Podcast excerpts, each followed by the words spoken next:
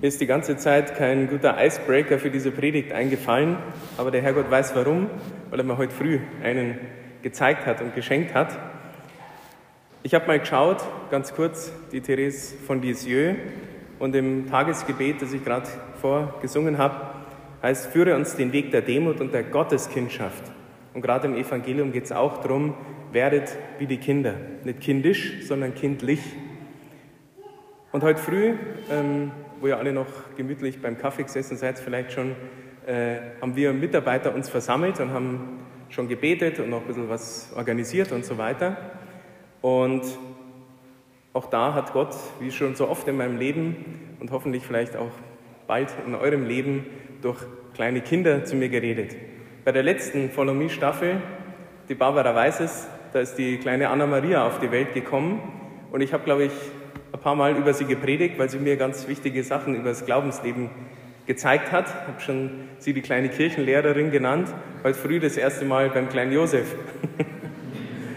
Denn wer die Kinder anschaut, der weiß eben, wie Kinder sind, wie es ist, kindlich zu sein, das, was Jesus meint. Und da war heute früh eben die Situation, wir waren so im Gebet, alle ganz andächtig, nur ich nicht, weil ich auf den kleinen Josef geschaut habe. Und der hat halt ein bisschen rumgeweint und seinen Schnackler gehabt, so wie jetzt auch. das ist ganz lieb. Und, ähm, und da hat die Barbara ihm zur Beruhigung ihren Finger in den Mund gesteckt, weil es halt kein Nuckel oder was dabei gehabt hat, wie auch immer, dass er sich halt beruhigt, dann kann er ein bisschen dran äh, rumsaugen und dann wird er vielleicht ruhiger.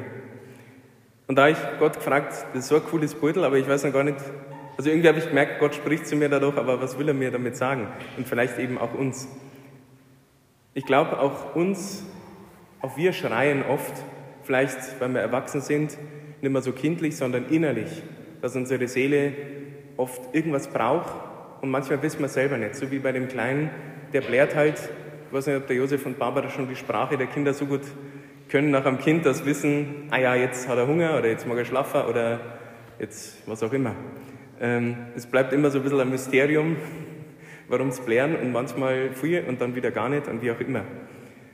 Und so ist es vielleicht in uns selber auch manchmal, dass wir gar nicht wissen, irgendwas ist da, uns geht es nicht gut, wir schreien quasi innerlich, unsere Seele äh, schreit, aber wir wissen gar nicht warum und wissen vielleicht noch gar nicht wohin. Letztendlich schreien wir, wie vielleicht eben die kleinen Babys, nach der Liebe und der Zärtlichkeit ihrer Eltern und unsere Seele nach der Liebe Gottes. Letztendlich, egal was wir ersehnen im Leben, die Erfüllung davon finden wir immer in Gott, egal was es ist. Das ist die tiefste Sehnsucht in unserem ganzen Leben. Das ist das, was das Leben ein bisschen ekelhaft macht, weil diese Sehnsucht wird nie zu 100 Prozent gestillt in diesem Leben. Also wir kommen höchstens bis 99,9 Prozent. 100 Prozent gibt es erst im Himmel.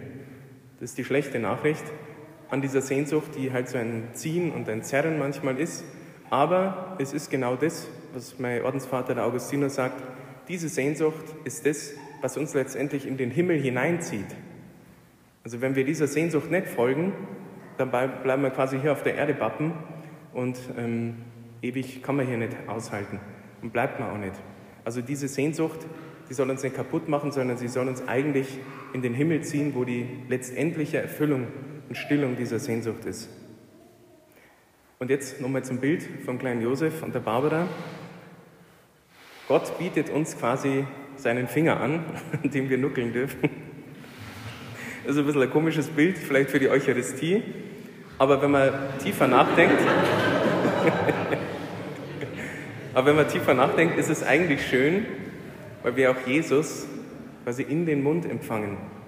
Also nicht irgendwie mal ein Puzzle geben oder so, sondern wirklich in uns hineinnehmen. Also der kleine Josef hat noch keine Zähne, deswegen nimmt er nicht den Finger in sich auf, sondern er nuckelt nur dran. Aber irgendwie war es ein schönes Bild, dieses sogar leiblich, wirklich ganz intim. Man lässt sonst nichts an seinem Mund ran, ganz intim mit Gott ähm, vereint zu werden. Und es ist eine ganz zärtliche Sache. Ganz zärtliche Sache, wenn der Finger Gottes uns anrührt. Ich glaube, in einem alten Kirchenlied heißt es auch so, und Jesus sagt es in einem anderen Zusammenhang, den sage ich jetzt nicht, sonst haben wir alle komische Assoziationen und sagt, wenn der Finger Gottes ähm, oder das Reich Gottes bricht an, wenn der Finger Gottes gewisse Leute anrührt. Aber es ist echt ein Bild vielleicht für die Kommunion. Also wir können da vielleicht daran denken. Und warum? weil, wie der kleine Josef, der hat sich auch beruhigt dadurch, Gott will uns beruhigen. Er will diesen Schrei unserer Seele beantworten. Also ganz ein tolles Bild. Ähm, genau. Das wollte ich eigentlich gar nicht predigen, aber wie gesagt, das fand ich so schön heute früh, weil ich gedacht, muss ich noch mit reinbringen. Ansonsten wollte ich eigentlich anfangen äh, mit was anderem, wo Gott. Zweiter Icebreaker. ich toppe das Ganze. ähm, genau. Wir hatten heute schon die Übung, wie hat Gott schon mal in eurem Leben zu euch gesprochen?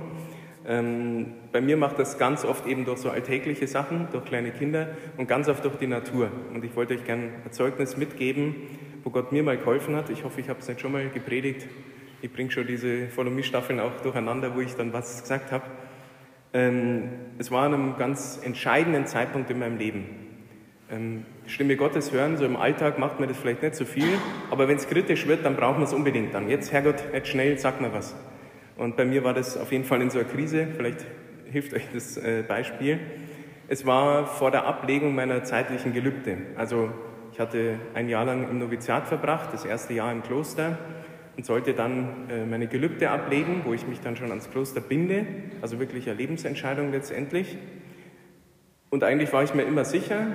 Und dann kam so ein gewisser Zweifel. Ich war so auf Exerzitien gewesen und bin dann, habe irgendwie keine klare Antwort bekommen. Quasi die ganze Zeit zu verkopft nachgedacht und in jedes Wort irgendwas reininterpretiert und so weiter. Und bin dann auf 15 Ja's und 15 Neins gekommen, so in die Richtung.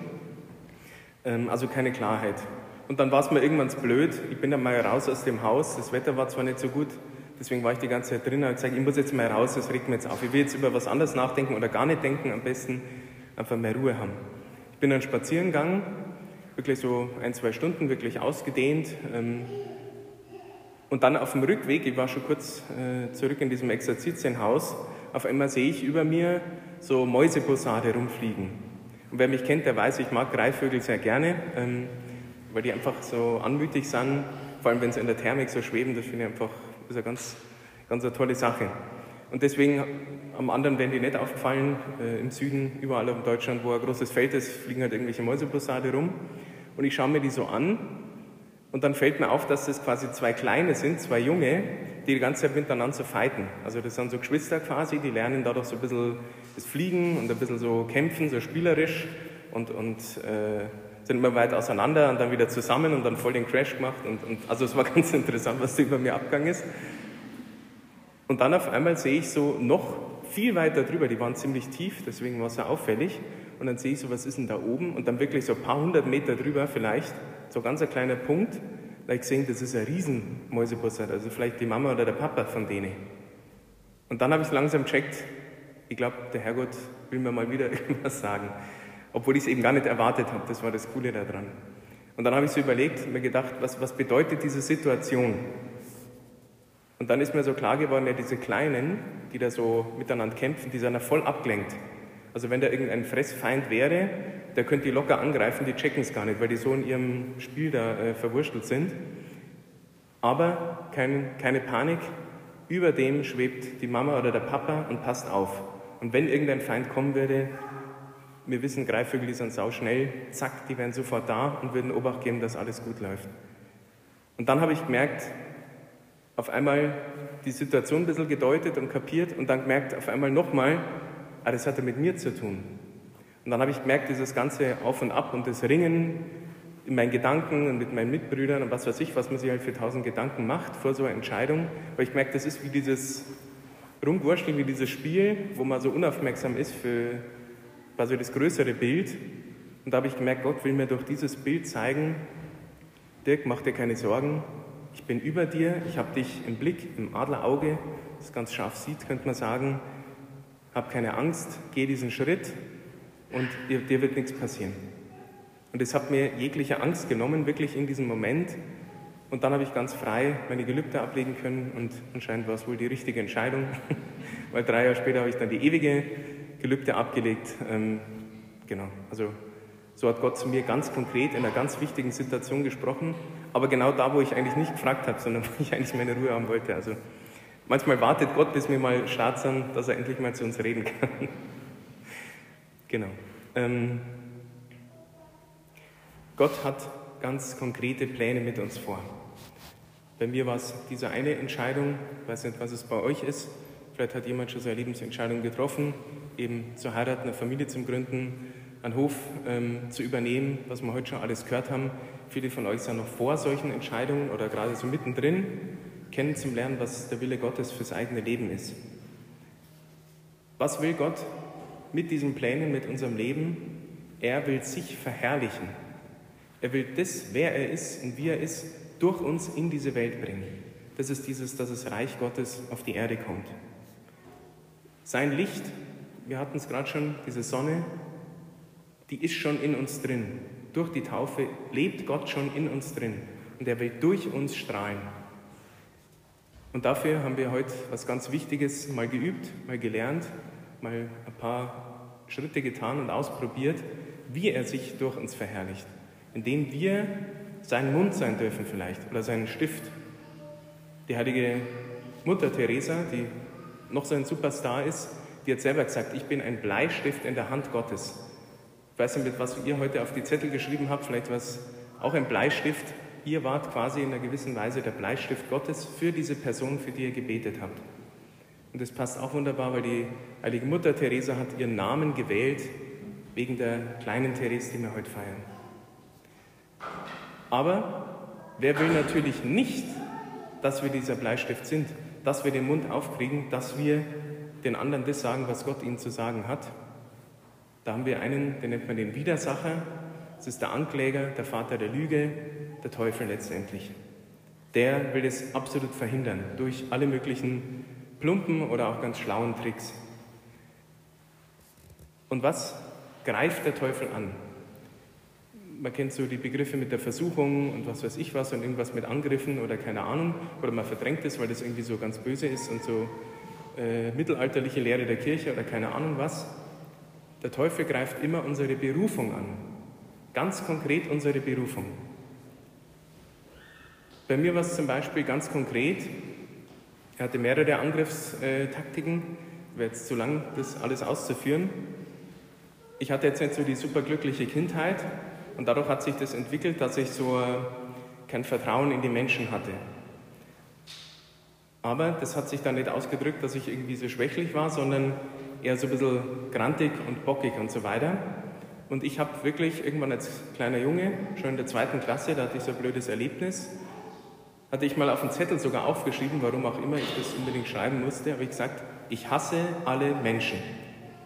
Das war so ein richtig böser Satz letztendlich. Und im Nachhinein könnte man sagen, wirklich wie so eine Selbstverfluchung. Ich habe keine Bindung zu Menschen aufbauen können, habe mir da immer schwer getan, mich dann immer abgekapselt und so weiter. Nach außen immer ganz hart, aber innen eigentlich ganz kaputt. Und an dem Punkt hat mich der Herrgott, äh, hat mich der Teufel immer erwischen können, immer angreifen können.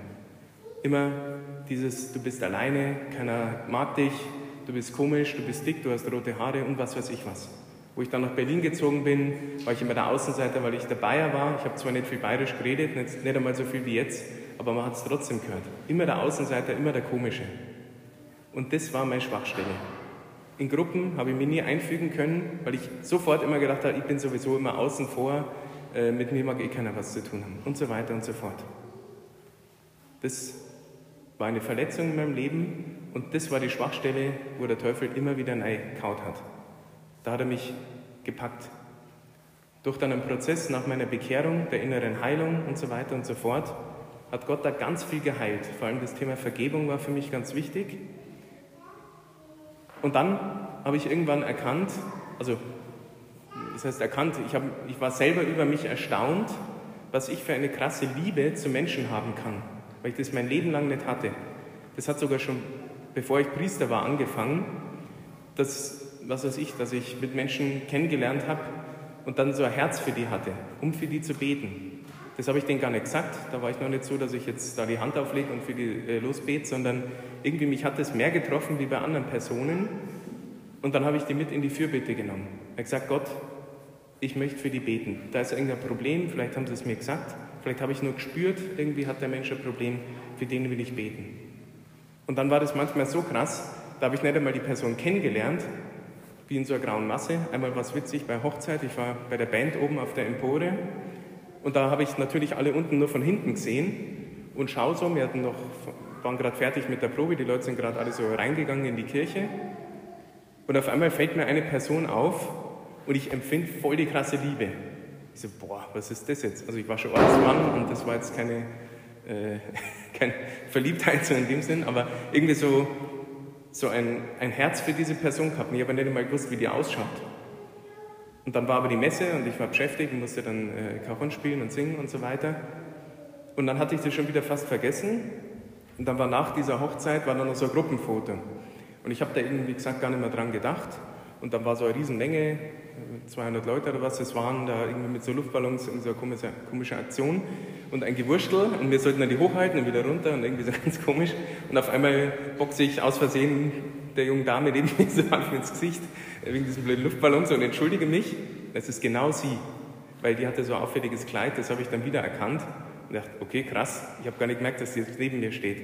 Und wir haben echt zwei Sätze gewechselt und dann wirklich, wie wenn wir Geschwister wären. Wir haben es so krass gut verstanden und dann den ganzen Abend bei der Feier sind wir dann zusammengesessen, haben geredet und ähm, ich habe die überhaupt nicht gekannt vorher, sie mich auch überhaupt nicht. Und es war so ein fruchtbares Gespräch in beide Richtungen. Und dann habe ich gewusst, ich glaube, wenn ich vorher diesen, diese Liebe nicht gespürt hätte zu der Person, dann wäre das halt eine unter vielen gewesen. Waren viele nette Leute, mit denen man sich unterhalten hätte können, aber irgendwie habe ich gemerkt, Gott hat das quasi wie vorbereitet. Und das war was ganz Besonderes.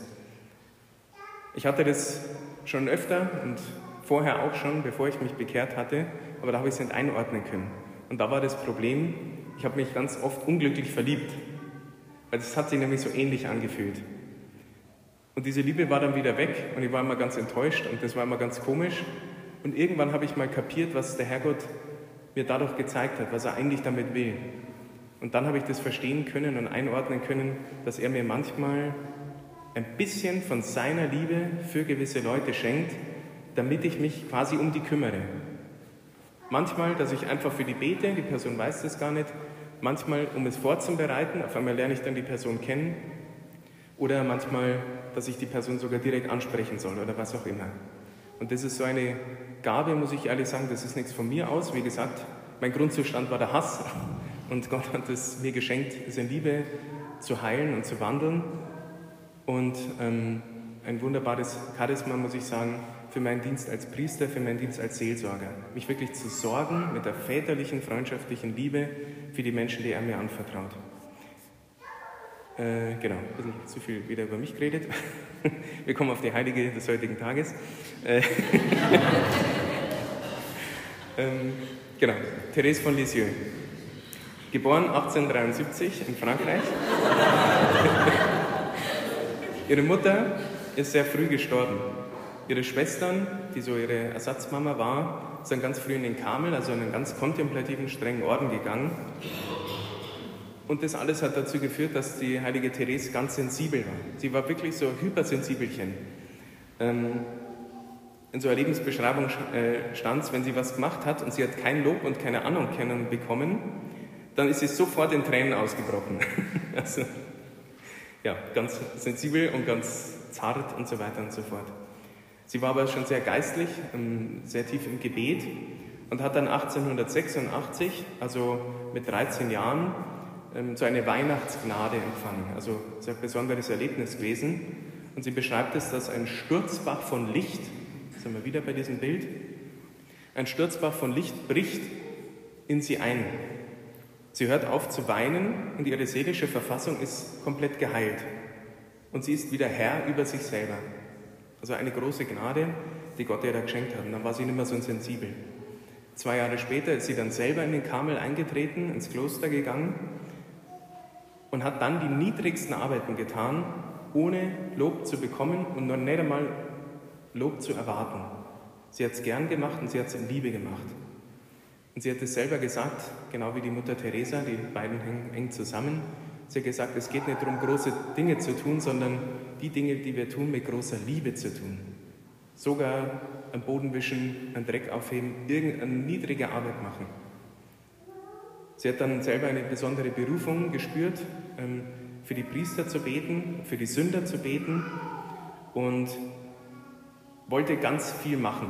sie hatte, obwohl sie natürlich komplett weggesperrt war in der Klausur und nur quasi fürs Beten und äh, Büßen und Sühnen da war, hat sie innerlich so Wünsche gehabt. Sie wäre gerne Kreuzfahrer und wird den Nahen Osten wieder bekehren. Sie wäre gerne Missionarin, sie wäre gerne Märtyrerin, um ihr Leben ganz Jesus hinzugeben. Und hat so viele verschiedene Wünsche gehabt. Und auf einmal hat sie dann den Paulus gelesen, Paulus Briefe, und dann schreibt sie, ich begriff, dass die Liebe alle Berufungen in sich birgt, in sich schließt, dass die Liebe alles ist, dass sie alle Zeiten und Orte umspannt mit einem Wort, dass sie ewig ist. Und dann hat sie ausgesprochen, sie hat entdeckt, was eigentlich ihre Berufung ist. O Jesus, meine Liebe, endlich habe ich meine Berufung gefunden. Meine Berufung ist die Liebe.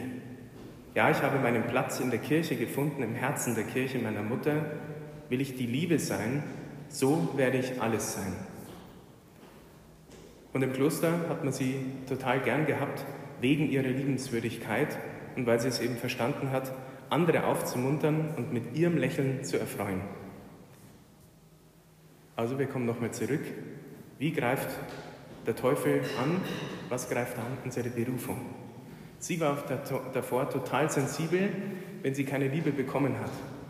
Und Gott hat es in ihrem Leben umgedreht, damit sie die Liebe für die anderen ist. Ich hoffe, langsam hat man dieses Konzept Gottes ein bisschen erkannt und deswegen ähm, lade ich euch ein, selber über euer Leben nachzudenken. Und wir hoffen, dass die heilige Therese uns dabei hilft. Gibt es vielleicht in deinem Leben ein Thema, mit dem du schon lange zu kämpfen hast? Irgendwelche Ängsten, irgendwelche Verklemmtheiten, Charakterschwächen, irgendwelche Schwierigkeiten, vielleicht auch in zwischenmenschlichen Beziehungen, irgendwas, was das Thema deiner Gewohnheitssünden ist oder sowas. Und kann es sein, dass es ein Hinweis ist auf deine eigentliche Berufung? Also, ihr habt zwei Beispiele gehört. Gibt es irgendwas so in eurem Leben, wo ihr merkt, wenn es gelöst wäre, wenn es geheilt wäre, vielleicht ist genau das Gegenteil oder so eigentlich meine Berufung?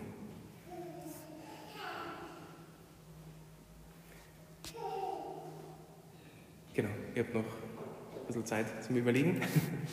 äh, an diesem Wochenende vielleicht. Vielleicht gibt es sogar die Worte, die wir heute empfangen durften, ähm, vielleicht ein Hinweis auch darauf. Denn Gott will uns was sagen, vor allem will er uns sagen, was er mit uns vorhat. Und ich möchte noch ganz kurz auf, obwohl das, lass mal bleiben. ähm, genau. Noch aufs Ende ihres Lebens äh, schauen. Sie stirbt 1897 mit gerade mal 24 Jahren. Sie ist ganz früh gestorben und ihre letzten Worte auf dem Sterbebett waren, mein Gott, ich liebe dich. Gibt es schönere Worte am Ende, einen Moment bevor sie direkt vor Gott selber steht. Vielleicht wollen wir selber jetzt dann, wenn wir die Eucharistie feiern und wenn wir dann zur Kommunion gehen, nochmal dran denken. Es ist der Finger Gottes, der uns in den Mund geschoben wird. Also nur die, die es nicht komisch finden, können dran denken. Der uns zärtlich berühren will, innerlich. Und wir können selber ihm antworten bei der Kommunion, indem auch wir sagen, mein Gott, ich liebe dich.